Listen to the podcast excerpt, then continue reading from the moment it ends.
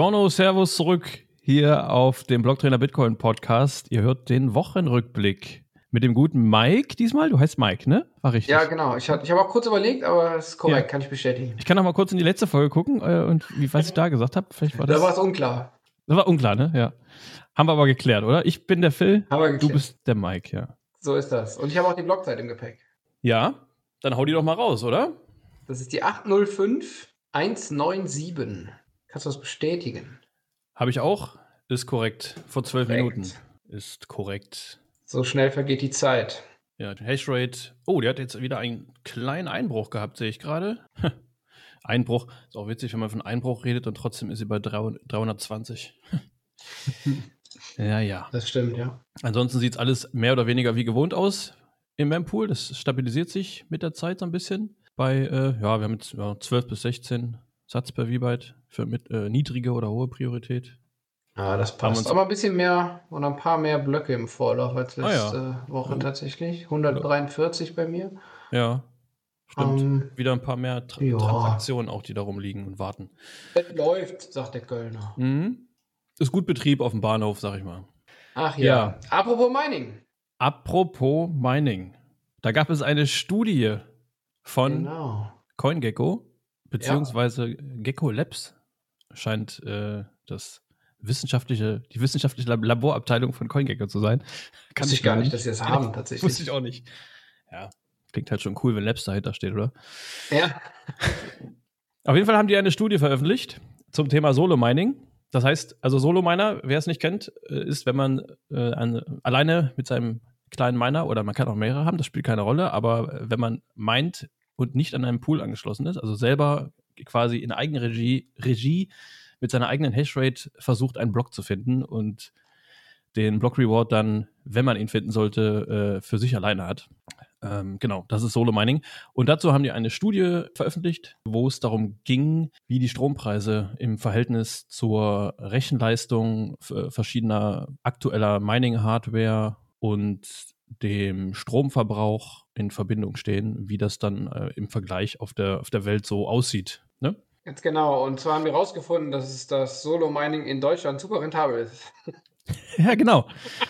Ist, Mit äh, nur, ich kann, ich kann eine konkrete Zahl nennen aus dem Bericht, und zwar sind es nur 163.336 Euro und 79 Cent, die man braucht, theoretisch, ja. um einen Bitcoin zu meinen. Ja, und da ist mir schon fast ein, äh, ein Dings aus der Hose gefallen. Aber dann habe ich gelesen, was es in Italien kostet. Ja. Ja. Und aber ich habe mich wirklich gewundert. Ich dachte wirklich, Deutschland ist Spitzenreiter. Aber Italien mhm. schießt nochmal den Vogel ab und da muss ja. man knapp, ich glaube, 208.600 sind es ungefähr Dollar ja. muss man aufwenden, um einen Bitcoin zu finden. Ja, nebenbei bemerkt, der Bitcoin-Kurs liegt gerade in Dollar ungefähr so bei 26.000. Meine, meine Theorie ist ja, dass die äh, in Richtung 221 wollen. Und das, das ist, weißt du? Das ist der einzige Grund, der für mich auch Sinn macht. Ja, das, das denke ich auch. Nee, nee Scherz, Scherz beiseite. Äh, die haben natürlich ein bisschen die Durchschnittskosten anhand der Strompreise pro Land berechnet und geschaut, wo lohnt sich das meist, äh, äh, das, Entschuldigung, das Mining am meisten und wo am wenigsten. Und tatsächlich ist es der Libanon, was aber so ein bisschen fraglich ist, weil man wirklich äh, sehr ähm, wie soll ich sagen, instabiles Stromnetz hat. Das heißt, wenn der Strom da ist, dann geht es ganz gut. Aber wenn der Strom halt auch wegbricht, was er wohl öfter tut, auch über den Tag verteilt mal, ähm, dann ist das Mining natürlich wieder keine Geschichte, die man gerne betreibt an der Stelle, weil man dafür einfach natürlich ein verlässliches Stromnetz sozusagen braucht. Und ja. selbstverständlich sind die ganzen europäischen Länder relativ weit hinten. Zum Vergleich mal kurz, das mit Deutschland war übrigens keine kein, kein Scherz mit den knapp 163.000 pro Bitcoin, ähm, was, was völliger Wahnsinn ist aus meiner Sicht. Und im Libanon sind es rein theoretisch oder errechnet zumindest nur 266 Dollar. Und das, ich, ich habe mich jetzt ja. nicht vertan. Im Libanon sind es 266 Dollar und in Deutschland 163.000 Dollar. Also ja, muss man allerdings, wie du eben schon meintest, in Relation stellen, weil genau. natürlich, wenn du in irgendeinem Land wohnst, wo du äh, nur zwei Stunden am Tag oder vier Stunden am Tag überhaupt Stromversorgung hast, ja. äh, muss man das dann natürlich dann auf den ganzen Tag umrechnen äh, und so weiter. Könnt ihr euch ja im Detail angucken. Aber genau. was man auch dazu sagen muss, was ganz wichtig ist, wir reden wirklich von Solo-Mining. Also vergleicht das jetzt nicht mit den Strompreisen, den Mining-Unternehmen haben. Also es ist kein Industriestrom, es, ist, es sind Privatstrompreise. Darum sind die natürlich auch um einiges höher, als das äh, Mining-Betriebe dann äh, hätten an verschiedenen Stellen, wo sie dann vom Wasserkraftwerk Strom abgreifen, Sonnenenergie, Wind, was auch immer. Flaring das, und so weiter. Das ja. sind natürlich andere Preise, ne? Und, genau, als ähm, Beispiel können wir euch da das äh, Mining-Unternehmen Riot aus den USA nennen. Und die schürfen aktuell wohl im Durchschnitt für circa 8400 Dollar pro US-Dollar einen Bitcoin. Und da ist natürlich dann noch ein, äh, wirklich ein toller Gewinn drin ne, an der Stelle. Genau, da, da war nämlich auch direkt der Vergleich dazu, wenn du äh, in den Staaten als Privatperson Solo-Mining machst, hast, liegst du dann ungefähr direkt schon bei 46.000 Dollar, die du mhm. investieren musst, äh, um einen Bitcoin meinen zu können. Genau, das ist so ganz grob gesagt. Ne, das ist mal so beim Fünffachen beim Solo-Mining oder eben das, nennen wir es mal industrielle Mining. Und noch ganz kurz äh, zur Erklärung, die ähm, Mining-Hardware, die jetzt dafür für diese Studie verwendet wurde, also die rangezogen wurde, die liegen so ungefähr in einer Range von 110 Terahash pro Sekunde bis 320. Das sind so die verschiedenen Daten der, der gebräuchlichsten Mining-Geräte momentan. Und äh, da liegt der Stromverbrauch auch so zwischen 3 Kilowatt und 7 Kilowatt pro Gerät. Ne? Ja. Genau. Auf jeden Fall ist das natürlich umso lustiger, wenn dann in Deutschland auch oder in anderen Ländern, wo es extrem teuer ist, von, von Mining-Verboten gesprochen wird. Ja. Da, da, ärgert man sich natürlich zu Hause als Privatperson, dass man nicht meinen darf. ja. Ich würde so gern meinen den ganzen Tag und 160.000 Euro investieren, um dann an meinen Bitcoin zu kommen, der momentan mit 26.000 Dollar bepreist ist. Ja, aber leider das Verbot. Das muss dringend her, ne? damit es unterbunden wird. Ja, ist völlig, äh, völlig verrückt. Im Prinzip äh, drückt der Markt einen da schon raus, ne? wenn man will, wenn man so will. Aber ja. gut, äh, ne? der, der Markt ist natürlich auch nicht völlig frei, von daher kann man auch da wieder ansetzen an der Stelle. Ähm, ganz genau. Im, Im, Schnitt, ich hatte es eben mal ganz kurz so durchgerechnet oder überschlagen, braucht man mit dieser Leistung, äh, die, so ein, die so ein Miner dann an der, an der Stelle hat, so ein S19 Pro X, XP, äh, Entschuldigung, S19 XP, einer der, ähm, ich würde mal sagen, modernsten Miner, ähm, ja. so um die äh, fünf bis sechs Jahre als Solo-Miner, um im Durchschnitt tatsächlich einen Block zu finden. Ja. Ähm, wenn man jetzt mit diesen Kosten noch rechnet, ist es natürlich Wahnsinn. Alle, alle Inhaber eines, eines Nerd-Miners werden jetzt äh, kurz Schluck ja. aufkriegen. Und äh, trotz neuer Software, die es, glaube ich, bei den Nerdminern es gibt, ich, du hattest, glaube ich, ursprünglich so 22, äh, 22 Kilo, Kilo Hash, hattest du, glaube ich, vor kurzem. Uh. Mit der, ja, mit der neuen Software kommst du so auf 45, 50. Ich hoffe, ich sage nichts falsch oh, oh, jetzt, sonst oh. werde ich von der großen Community äh, gesteinigt.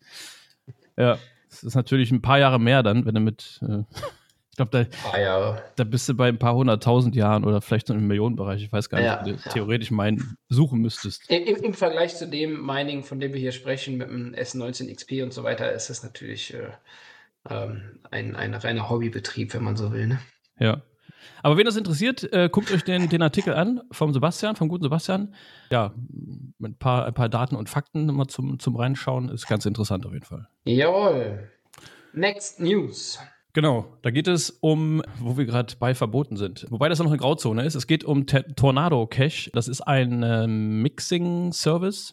Also ein Mixer ist quasi, wenn ihr eure, eure Bitcoin, eure Satoshis anonymisieren wollt, da die äh, Bitcoin, da das, das, der Bitcoin-Ledger, das Kassenbuch ja nicht wirklich komplett anonym ist, sondern eher pseudonym. Und einige Leute legen extrem Wert auf absolute Privatsphäre und die nutzen dann ganz gerne diese besagten Mixing-Service, gibt verschiedene.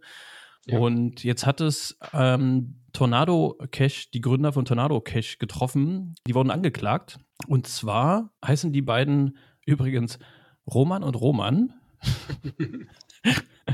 ja, man kennt, nicht Rea. man kennt sie, diesen, diese Romanze, oder? Die, die machen Sachen. Was machen Sachen, sage ich dann nur. Was machen Sachen? Was machen Roman? Was machen Roman-Sachen? Ja, äh, es ist äh, in diesem Fall nicht Roman Rea, sondern Roman Storm und Roman Semenov, äh, russisch, russischstämmige US-Amerikaner. Und denen wird von der US-Regierung quasi vorgeworfen, zur Last gelegt, dass sie KYC und äh, das Anti-Geldwäsche-Gesetz Programm, Programme dazu nicht genutzt haben und angeboten haben und dadurch es in dem Sinne ermöglicht wurde, dass über eine Milliarde Dollar Geldwäsche betrieben wurde von krimineller Seite, sage ich mal. Ähm, was dazu angeblich. noch. Angeblich, ja. Das ist natürlich, ich war nicht dabei, ja. Was dazu noch kommt, Äh, was noch etwas schwerwiegender wäre, ist ein Sanktionsbruch. Äh, da ging es um eine nordkoreanische Hackergruppe und denen wurde wissentlich, also die haben wissentlich quasi den, den, den Dienst genutzt. Also die angeblich wussten die Gründer, die, die Inhaber, Romans. Die, die Romans davon. Ja, alle drei? Nee, ja. Quatsch. Angeblich wussten die Romans davon. Und das ist natürlich, also wie gesagt, die standen auf der Sanktionsliste, Nordkorea, ne, kennt man ja. Und die haben mehrere hundert Millionen Dollar ähm, darüber dann auch gewaschen. Und ähm, das fand die US-Regierung nicht so cool. Ganz genau. Alles, was der Staat nicht weiß oder nicht einsehen kann, ist für ihn illegal. Hab ich schon öfter ja. gelesen. Roman, Roman Semenow hat in einem Tweet natürlich alles zurückgewiesen äh, und auch unter anderem äh, die Frage gestellt, ob jetzt Open Source Plattformen äh, illegal, die zu betreiben, illegal wäre.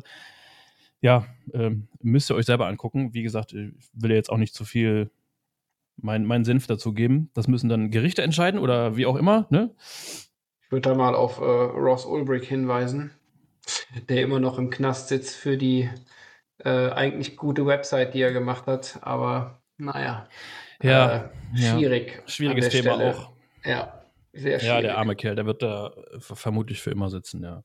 ja. Was unbedingt äh, Silk Road, ja, wem es gerade nicht Ganz sagt. genau, ja, sorry, das hatte ich jetzt gar nicht gesagt, der Silk Road Gründer. Damals genau. für einen großen. Der erste, ja, Entschuldigung. Hat damals für einen großen Aufschwung bei Bitcoin gesorgt, äh, 2000. Genau, der, der erste richtig große Anwendungszweck für Bitcoin war. Genau, 2012, 2013, weiß ich wann es war. Ich meine auch 12, 13 so.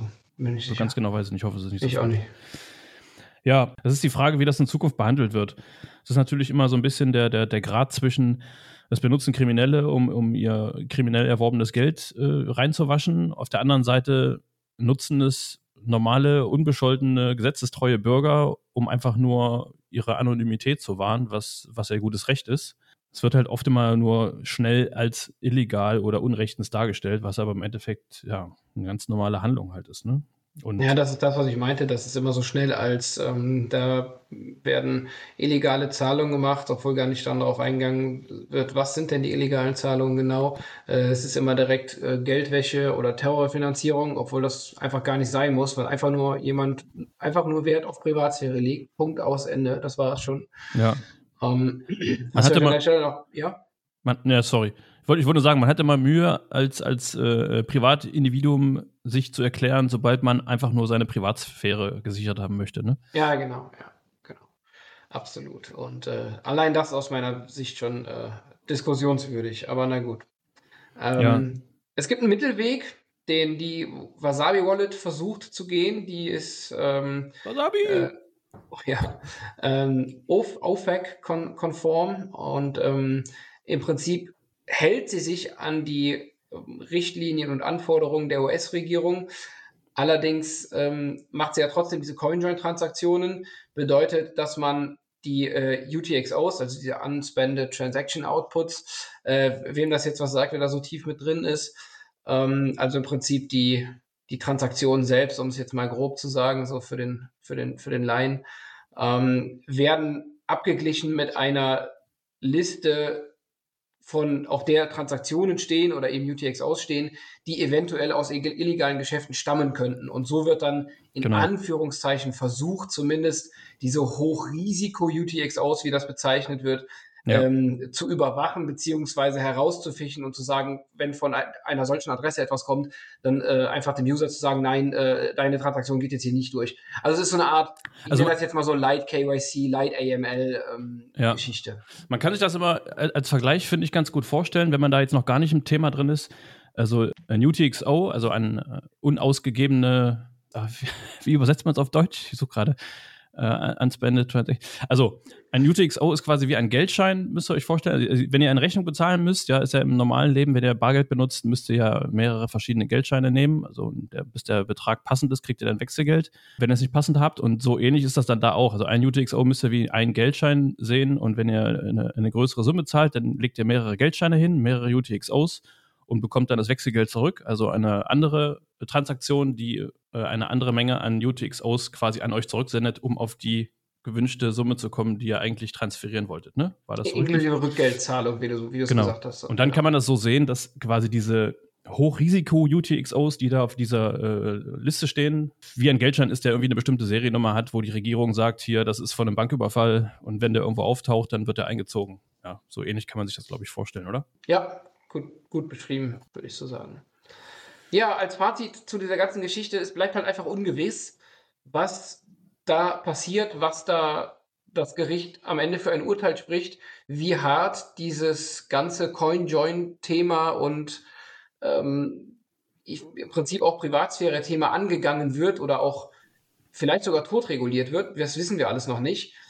Ich würde an der Stelle sagen, wir bleiben dran und werden euch berichten. Ja, wir wollen jetzt auch auf gar keinen Fall irgendwelche irgendeinen Ratschlag geben, ob man Coinjoins machen soll oder nicht machen soll oder was man da nutzen soll, das, das kann jeder selber für sich entscheiden. Ja. Es reicht aus, wenn ihr euch damit beschäftigt äh, und ihr wisst, worum es da geht und dann das ist halt, der eine macht so, der andere macht so. Genau. Nur der mündige Bürger trifft vernünftige Entscheidungen. genau. Und der gut informierte Bürger. Ganz genau. Ja, dann kommen wir zum nächsten Punkt und zwar haben wir heute einen ein, ein, ein traurigen Jahrestag. Eine Legende, äh, Hal Finney, starb genau heute am 28. August vor neun Jahren. Hal Finney, wer, wer ihn gar nicht kennt und ihr euch mit Bitcoin aber beschäftigen wollt, dann müsst ihr euch auf jeden Fall mal zumindest ein bisschen damit beschäftigen, wer Hal Finney war und was er für Bitcoin getan hat und wie er auch in Verbindung damit steht. Er war Softwareentwickler, Kryptograf, ist im Endeffekt 2009 plötzlich dann an ALS erkrankt und ähm, war, was man auch dazu sagen muss, Sportler, also ist Marathons gelaufen und so, also sehr viel gelaufen und war dann natürlich, äh, ALS kennt man, also Nervenkrankheit, war dann an den Rollstuhl gefesselt. Ich glaube, äh, Stephen Hawking hatte das ja auch und so, ne? Mhm. Mus Muskeln äh, und man kennt das. Er war auch Teil der, der Cypherpunk-Bewegung, also die, diese Personengruppe, die sich dafür eingesetzt hat und stark gemacht hat, dass es äh, verschlüsselten E-Mail-Verkehr zum Beispiel gibt und äh, diese ganzen Sachen, die die Privatsphäre der einzelnen Leute schützen. Da gehören unter anderem auch Leute oder haben Leute dazugehört wie äh, Julian Assange, ja, Hashtag Free Assange an der Stelle. Ganz genau. Ähm, Adam Beck, Nick Sabo und Satoshi himself natürlich auch. Noch einige andere. Ja. Ein ganz äh, äh, elitärer Kreis von anständigen Leuten, die sich für viele eingesetzt haben. Und er war tatsächlich der erste, der die oder der die erste Bitcoin-Transaktion empfangen hat. War das auf jeden Fall. Oh ja, genau. Ja. ja. Und was ich auf jeden Fall noch erwähnen möchte an der Stelle ist, Herr Finney hat relativ viel am Reusable Proof of Work, also RPOW, äh, kurz gesagt, gearbeitet, den auch dann Adam Beck später wieder verwendet hat und natürlich dann auch Satoshi eingebaut hat und in Bitcoin verwendet hat. Also ohne Herr Finney kein Bitcoin, wenn man so will. Und das genau. ist natürlich ähm, eigentlich mit aus meiner Sicht der Grund, warum man sich auf jeden Fall mit dieser Person mal beschäftigen sollte, sofern man das noch nicht getan hat. Aber das habt ihr ja sicherlich alle schon. Ja, das ist sowieso ganz interessant. Also viele werden es wissen, einige vielleicht noch nicht, aber Bitcoin, ja. die, die, die einzelnen Techniken, äh, Techniken, die einzelnen äh, Segmente, aus denen sich Bitcoin zusammensetzt, das gab es im Endeffekt alles vorher schon. Das waren alles keine Neuerfindungen. Das haben verschiedene Leute entwickelt für teilweise verschiedene andere Sachen. Und Satoshi hat das halt, ja, kann man sich so vorstellen, mehr oder weniger dann zusammengesucht und hat dann aus diesen einzelnen Bausteinen äh, Bitcoin zusammengesetzt. Ne? Genau, da gibt es ja dieses ganz tolle ich sage jetzt mal Fischgrätendiagramm dazu, wie aus der, aus welchen Technologien ja.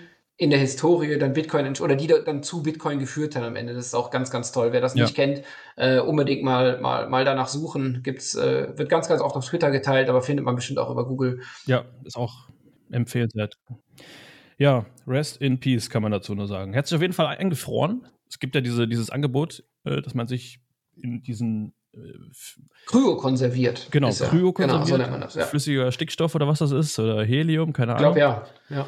Und dann bist du erstmal eingefroren und irgendwann in ferner Zukunft, wenn es vielleicht dann die Wissenschaft soweit ist und sagt, ja, die Krankheit können wir wegmachen und die können wir wieder auftauen und dann ist er wieder. Wir werden es nicht erleben, würde ich sagen. Gehe ich auch mal nicht von aus, aber es ist ihm zu wünschen. Also Herr Finney, ganz, ja. ganz großer Mann, muss man ehrlich sagen. Ja, Legende. Absolut, ja. Dann gehen wir in den Nahen Osten.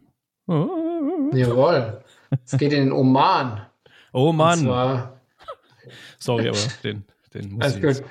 Es, äh, es geht in den Oman und zwar in, wieder in Richtung Mining im Prinzip.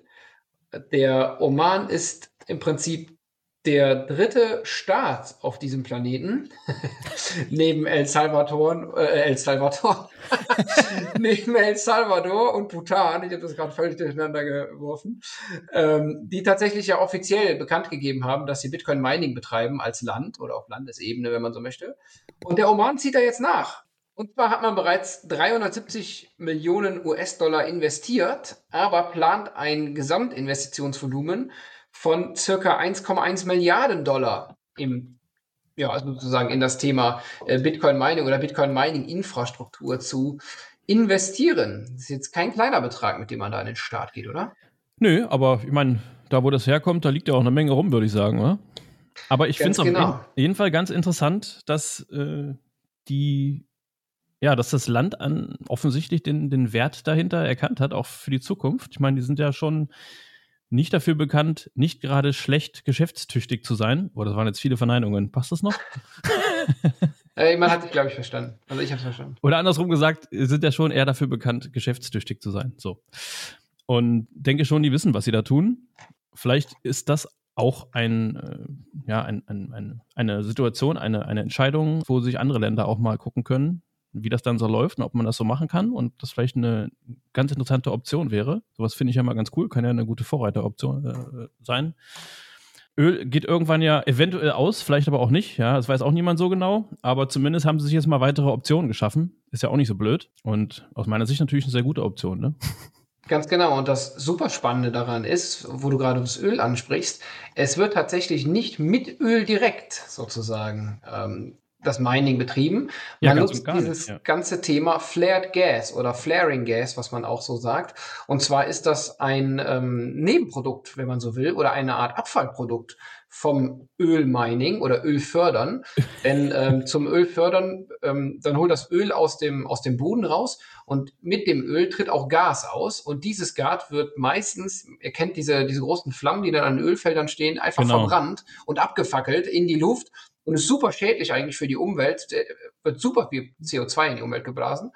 Aber das kann man eben auch umleiten in einen Generator, der dann wieder Strom erzeugt und diesen Strom dann nahezu im Prinzip, da man das Öl ja sowieso fördert, ähm, in Bitcoin tauschen oder Bitcoin umwandeln, wenn man so will, einfach Mining betreiben. Und äh, dieser Anwendungsfall scheint tatsächlich weltweit immer interessanter zu werden, oder? Auf jeden Fall. Wollte ich gerade sagen, Flaregas ist ja schon, also Flaregas Mining ist ja schon länger ein Thema. Und es ist dadurch dann auch nachhaltig und spannend auf jeden Fall an der Stelle, dass ein weiteres Land das ganze Thema für sich aufgenommen hat und an der Stelle bleibt dann eigentlich nur noch zu schauen, mal gucken, wer da der nächste ist, der auf diesen Zug aufspringt, oder? Ja, also ich als Nachbarland oder generell, auch wenn nicht, nicht Nachbarland wäre, würde dann auch irgendwann mal anfangen, zumindest mir die Sache mal anzuschauen, äh, anstatt da immer die Augen vorwegzudrehen und das generell abzutun. Ja, ich glaube, das wird in Saudi-Arabien auch irgendwann ein Thema werden. Das ist nur eine Frage der Zeit. Ja, genau. Okay, Leute, dann, dann würde ich ganz, sagen. Ganz kurz ja. nur noch einwerfen: Es gibt noch einen äh, Artikel auf der Blocktrainer-Seite zu Stratum V2, wem das was sagt. Da geht es um das äh, Protokoll, was die Miner nutzen. Eine neuere Version für, ja, für Mining-Unternehmen, für Miner, äh, um effizienter und unabhängiger zu sein. Ist ein ganz netter Artikel. Ganz genau, soll auch das Mining ein bisschen weiter dezentralisieren. Genau. Das wäre jetzt so umfangreich, darauf nochmal einzugehen, aber ich wollte es nicht unerwähnt lassen. Sehr gut. Alright, dann eine wunderschöne Restwoche euch, wann auch immer ihr uns hört. Und wir melden uns wieder. Denkt an Value for Value. Peace out. Genau. Lasst eine Not laufen, benutzt Bargeld. und Free Assange. Free Assange, genau. Und dann macht's gut und hoffentlich bis zum nächsten Mal. Bestes Schlusswort. Ciao, ciao. Ciao, ciao.